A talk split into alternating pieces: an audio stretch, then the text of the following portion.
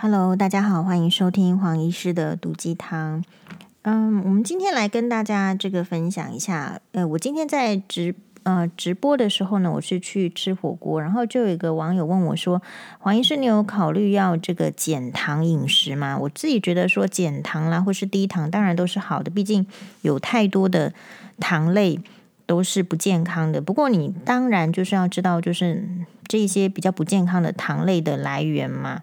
你可能吃任何东西，它比如说爆米花，它要做爆米花的时候，竟然也是要使用很多糖，面包什么这些都非常多糖啦。所以我大概不会告诉自己说我一定要做到什么低糖或怎么样，因为我觉得那样太有压力了。好，那另外来说，就是说，嗯，你做低糖的饮食是为了什么目标嘛？是减肥呢，还是为了要活得更健康？事实上呢，今天想要在这个里，这个这个 podcast 跟大家分享一下我们在网络上好看到的一些整理，就是他们去分析目前最长寿的君王，也就是。英国的伊丽莎白女王，她已经快九十五岁了。那她的长寿秘诀是什么？我们来看看她怎么样长寿嘛。大家如果想要活到九十五岁的话，不一定要呃戴上这个王冠了，也可以看一下女王的饮食。比如说，第一个，她一定是吃很多种蔬果，然后高蛋白饮食。所以我自己觉得，如果不是有肾脏病的人呢，高蛋白饮食倒是可以考虑。啊，英国的这个 BBC 的报道，它是说女王的饮食原则就是第一个多样的蔬果啊，那你哎这样子的话就会有多种的维生素抗氧化。那比如说周一到周六呢是吃这个深海鱼肉还有鸡肉等白肉，好，对心血管都比较好，白肉对心血管比较好。然后周日呢才会放肆一天吃牛肉啦、鹿鹿肉。等等红肉，所以这边有个很重要的概念：如果你真的要养生，你真的想要看起来年轻的话，事实上不太能吃牛肉，哦，就是红肉要少吃。那这个已经很多人都证实了。其实我看非常多呃明星啊、艺人，比如说钟汉良，他也是吃素的，他自己说他吃素的时间蛮长的。诶，然后呢，大家如果有印象的话，杜德伟他也是保养得很好，那他在。这个当年就曾经说过，他是不吃红肉的。所以，既然杜德伟说不吃红肉，当年这句话也有影响黄医师。所以我其实是有一个很长的时间，我是没有吃红肉的。我没有吃牛肉，我也没有吃牛排，牛每次都点牛肉汤面。那除了说是算命跟我讲说，因为吃牛肉的话功课就会不好之外呢，我觉得呃，就是我喜欢去研究那一些老明星为什么不会变老，他们有什么。秘诀，所以你这样听起来，大部分其实是不吃红肉的。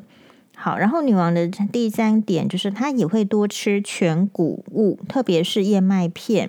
比如说，女王的早餐呢，都是从这个一碗无糖燕麦片配水果以及低脂酸奶配蜂糖浆开始。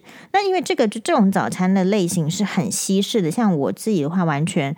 呃，没有办法吃燕麦片。虽然说听说吃燕麦片对降胆固醇不错，可是我觉得叫我吃燕麦片的话，我会以为自己是小鸟，哦，就是有那种吃 谷物的感觉，就我不喜欢啊。那我不喜欢的话，我不想要我的第一天的开始就从不喜欢的事情开始。好，所以虽然说这个每个人的饮食原则都有很多参考，但我觉得你就是选，去吸收各种的，就是优点，然后。采取你可以用的就可以了。那女王的晚餐绝对不会碰淀粉类，这个倒是。所以如果你想做少糖，其实你只要晚餐不要碰淀粉就可以了。那不碰淀粉的话，你要碰什么呢？就以蛋白质丰富的白肉跟蔬菜为主。那所以如果你可以不是呃，但是肾脏不好的人不可以高蛋白饮食哦。好，所以在确保营养的同时呢，不会给自己的身体带来负担，你就是一定是大量的蔬果嘛。好，然后呢，诶，不要太多的糖，不要添淀粉。像外国人是很常吃面包、面条这些哈。然后，所以如果你再注意一下，其实也就身材是呃跟健康是可以并进的嘛。而且，呃，比较意外，我觉得 surprising 的是，这个皇家御厨透露说，这个女王她能够这么长寿，你看长寿的人，就是事实上就是会比饮食是比较有节制的。皇家御厨说，女王不是个吃货，她吃饭只是为了填饱肚子而已。但是她的诶这个王夫呢，老公菲利普亲王就是相反，他可以整天都在琢磨要吃点什么。嗯、那这个就跟黄医师很像。但是我们知道，菲利普亲王也活到现在嘛。事实上，他比女王的年纪还大，他已经快要超过一百岁了。所以你从这边就看到说，一个是觉得吃饭就是填饱肚子的，然后非常有规律的。可是另外一个，菲利普亲王是比较奔放、比较不不受拘束的。但是毕竟他做女王的这个老公已经拘束很多了嘛，所以他可以每天呢，他倒是相反，他可以每天就是要研究要吃什么东西。好，那蛋糕女王吃不吃呢？吃的，但是只吃一口。酒呢，喝不喝呢？也是喝。他特别喜欢的是香槟啊，甜葡萄酒。哦，事实上，酒还喝的是相对于我们东方人这种饮食习惯，他们是西餐是比较配酒的，所以也是不多，但是会喝。可能就是啊，中午喝一杯，睡觉前喝一杯。嗯，重点来的就是什么呢？大家会喜欢吃巧克力吗？女王也非常喜欢吃巧克力，但是重点就是她只吃一颗。好，所以嗯，这个这样子的饮食习惯哦，又让我想到这个连芳语女士，就是在根据报道，连芳语女士也说是，哎，好像就是只吃一口两口就就就饱了，或者是说就节制了。那所以这一些女性才可以有比较看起来年轻的外表，然后身材是比较好的。那当然呢，这个女王她的生活是很作息的，就是每天早上七点半起床，然后晚上十一点左右就会睡觉，而且呢，她有宠物的陪伴。基本上国际的研究已经证明说，诶，宠物是有益身心哦，啊，那甚至就是戴安娜王妃生前曾经吐槽过，女王的柯基犬 就是白金汉宫里移动的地毯。啊，因为数量太多，一不小心就有可能绊倒。就是女王是非常喜欢狗的，甚至还跟狗狗们一起上节，一起上这个杂志封面。好，甚至就是说出国，只要条件允许，他的他的狗狗也是会会会去这个出去的，出去一起玩的。好，然后其他的就是说女王的一些比较特别的这个习惯呢，就是大家可以去。自己去看一下，可能就是还是会有一些基本的社交嘛，你一定要动脑筋嘛。好，而且呢，事实上，因为女王的关系，她自己本身大概每天都会收到民众的来信哦，所以有一部分还是亲自阅读的。嗯，所以也就是为什么能够比较长寿哦，我觉得基因是很重要的。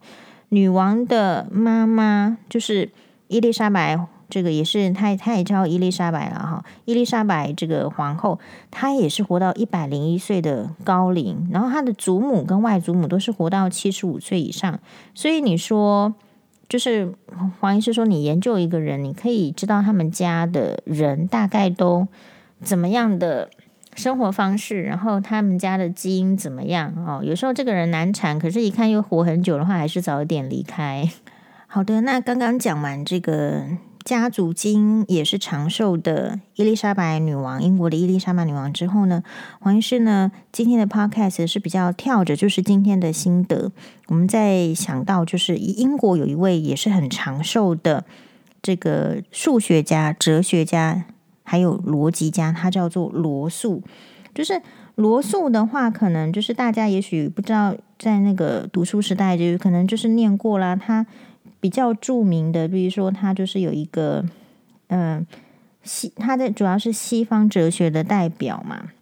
就他一开始对数学很有兴趣，但是后来他很多的理论是哲学，而且就是因为他很长寿，他的这个生活的年代呢，横跨从一八七二到一九七零年，所以他活了九十七岁。所以他其实从一开始的去讨论数学啊、哲学，到后来他也跟这个爱因斯坦呢联名，有一个所谓的罗素爱因斯坦宣言，就是表示说，哎，他们这些科学家发明的这个核弹啊、氢弹。不应该被用在各国政府自己的私心野心上，然后对全球的人民造成危害。所以他是一个非常特别的人。然后呢，那他呢，诶，特别到什么程度？我觉得还有就是他本身也是一位英国贵族，在那个年代。如果不是贵族，恐怕没有好的教育。但是他也是去这个剑桥大学读书的时候，因为他曾经参加反核的反核战的这种游行，然后就被剑桥大学开除。那我今天讲就是说，是因为讲长寿的伊丽莎白女皇，所以我们就讲到，哎，想到也是很长寿的罗素。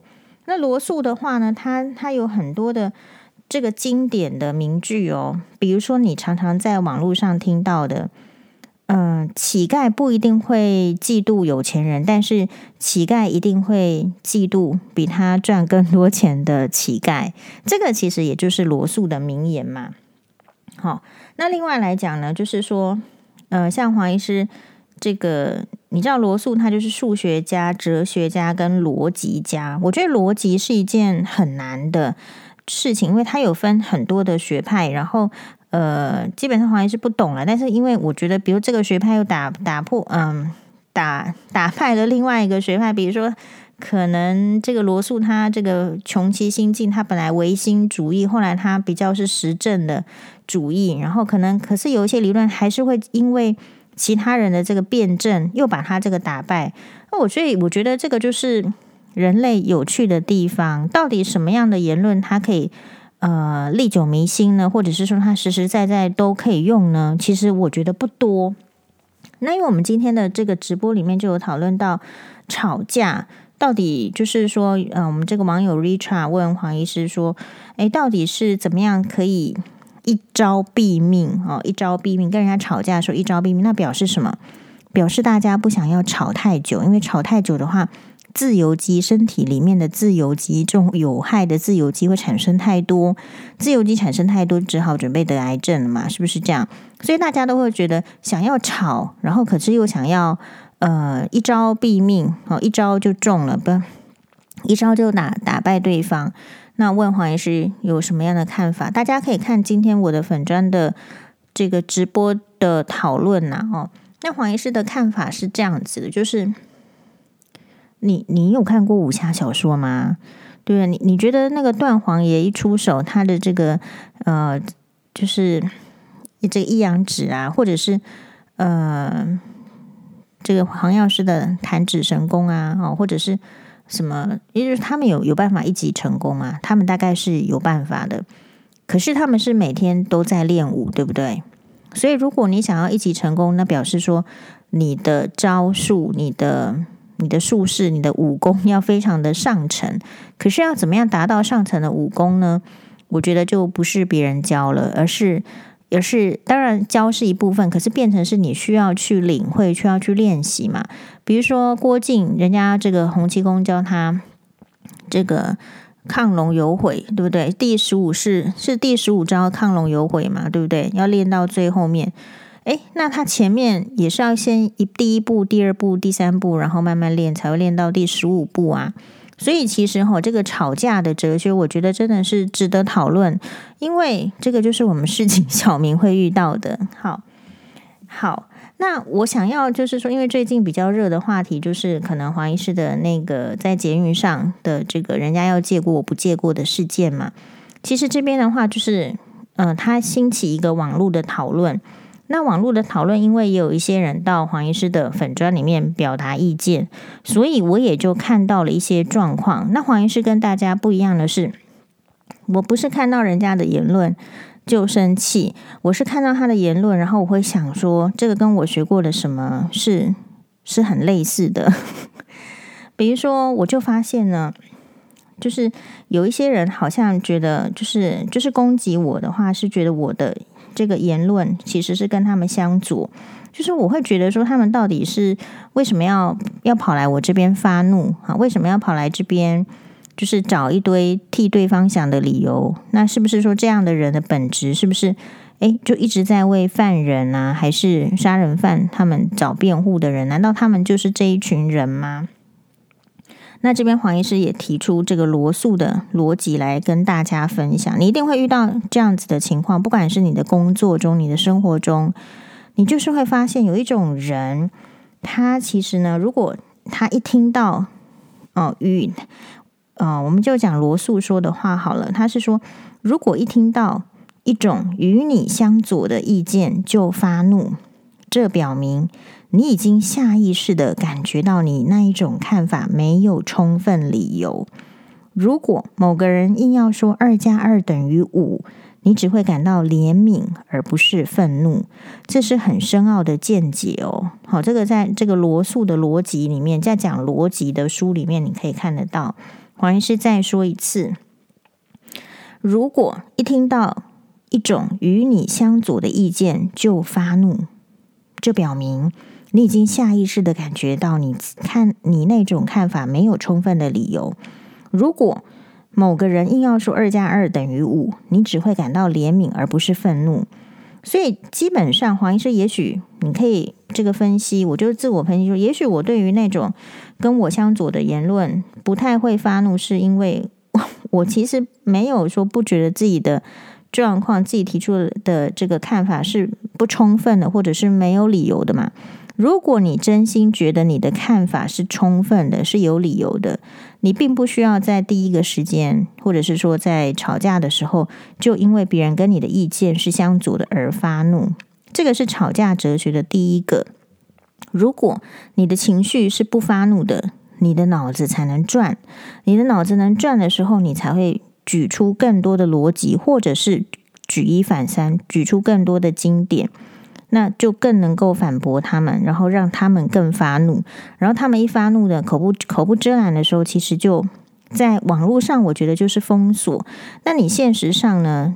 其实呃，我觉得也要学会所谓的封锁的概念。所谓封锁的概念是，我建议大家哈，不是说要去跟网络上吵架。你就封锁一个你现在朋友里面你讨厌的人，或者是说你其实跟他也没有那么要好，的，那他有时候会来酸你，你觉得他跟你不是诚心的，他好像要来看你笑话。有一些人他自己呢，他连这样子的朋友要封锁他都不敢。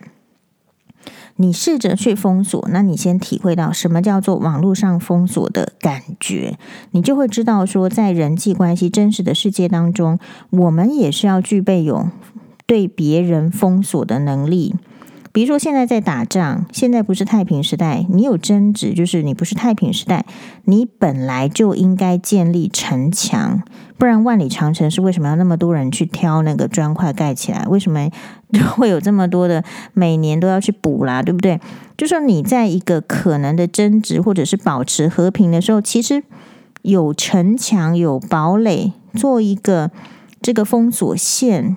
是非常天经地义的事情，可是大家好像被呃有一点就是理想化了、虚化了，一直以为你处在一个桃花源世界还是大同世界，所以你有你当然向往大同世界跟桃花桃花源世界，那是你被教育的，你应该要向往，对不对？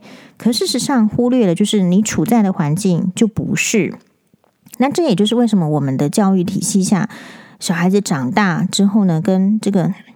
嗯，他会发现，哎，这个学校教育教我的，家长教我的，好像到外面呢，我觉得没有够能力，所以就我就感到挫折。这不就是现在这样的状况吗？好，所以，嗯，在这个事件上，黄医师的看法哈，就是其实黄医师是觉得，如果你够水准。你本来就是会将心比心，你本来就是会老吾老以及人之老，幼吾幼以及人之幼。我倒是觉得这个是很基本的。可是，在这个基本之上的话，前提应该是要各司其职，就是要自己的部分要做好。比如说老人家，大家就看你很虚弱的样子，其实已经会有一个同理论上了，正常人就是会有一个同情心跟怜悯心。那所以你不太需要。在违反规定的情况之下，或者是一定要牺牲年轻族群的利益之下来获得自己的利益，有时候人老了哈。我最近呃，就是买了邓惠文医师的呃新书，就是我喜欢看你变老，我还没看，我我只是买了。我觉得这个议题很有趣，是因为呃，我们需要理解自己怎么变老，我们也需要去理解别人的老态。那这样子的话，可能社会会比较和谐。好，所以呃，老人家不要去急着去，因为自己老了。然后就觉得自己一定获得了什么权利，这是最可怕的。这不就跟婆婆、恶婆婆一样的可怕吗？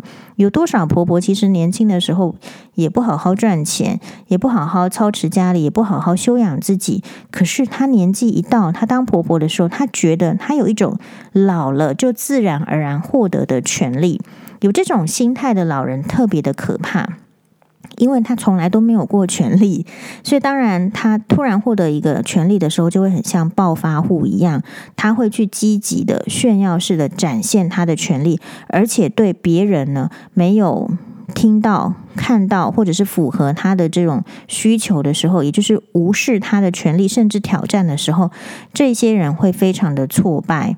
哦，所以这个是值得一讲的。但是另外一方面来讲，固然我们可以感受到年轻人也有需要加强的地方，但前提就来了：如果我们的老年人或者是说中年人，我们没有给年轻人机会，让年轻人总是处在很受压迫的工作环境，或者是赚不到钱，或者是说在在职场上的恶劣的文化，比如说什么学学长学姐就欺负菜鸟了，学弟妹。假设有这样子的文化，不管是这个银行啦，还是还是这个这个医院有没有啊？还是哪里都一样。如果你长期让年轻人觉得，嗯、这个人虽然比我年长，然后资历比我多，但是他的所谓的年长跟资历的经验对我来说，只是想用来压迫我，并不是帮助我的时候，其实本来就不会尊重年长的人。所以我觉得这一些其实是很值得去探讨的。哦，那。那么，因为过年快要到了啊，过年快要到，其实疫嗯，在疫情的当下，其实会更有一点这个压迫感。比如说，可能要回去过年，或是不回去过年呢？我这个今年减薪啦，我先红包是不是可以包少一点？可是包少一点，大家好像就觉得我收入少一点了，这样子会不会丢脸？等等，这个好像就像是人家问说，就是吵架的时候会不会丢脸？会不会感觉丢脸？其实，嗯。我我不知道，我觉得丢脸 应该是一种对自我的一种，就是很很贬低的感觉吧。好，觉得自己做的很差，很丢脸。但到底有没有需要人生做到这么累？我觉得好像你觉得丢脸也没有会变得比较好嘛，人生也不会变得比较好。就像我实在是觉得就是。人生呢，急事要缓办，这个还真不是我说的，是红衣大师说的。急事缓办，因为嗯，你到了，你为什么会一直急？你也要想，是不是你比较年轻，然后你的这个职位还没有那么高，还有就是你经验不够，你心里当然是急；你准备不够，你心里当然是急。所以，比如说说急着赶路的人，其实说穿了就是。没有把时间分配好嘛？比如说，人家说可以早出门呢，没有早出门，或者是他他把一切当成很顺利，没有预留这个空间，没有预留时间，那这样的人自然就是急。可是人生是这样子，就是这样子的人生，也许这些人觉得喜欢，OK，没有妨碍。但是事实上，他们就比较 miss 掉一种想法，就是有没有可能过其他更好的人生的可能？对吧？所以我觉得台湾人是这样子，就很容易被这种呃似是而非的这个思想，还有就是表面上说要呃要冲破传统的束缚，可是事实上会一直在用传统束缚着彼此。而且台湾人好像呃比较没有办法去接受，就是别人说自己不善良。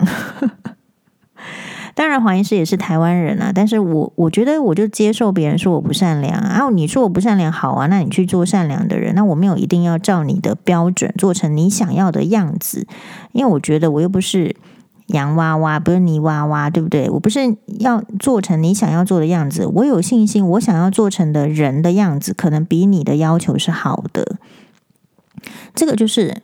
我们跟这个其他人的这个思想，就是你你自己到底想要成为怎么样的人，那你自己就会去想办法、想方法。如果方法不够，你就会去请教别人、看别人。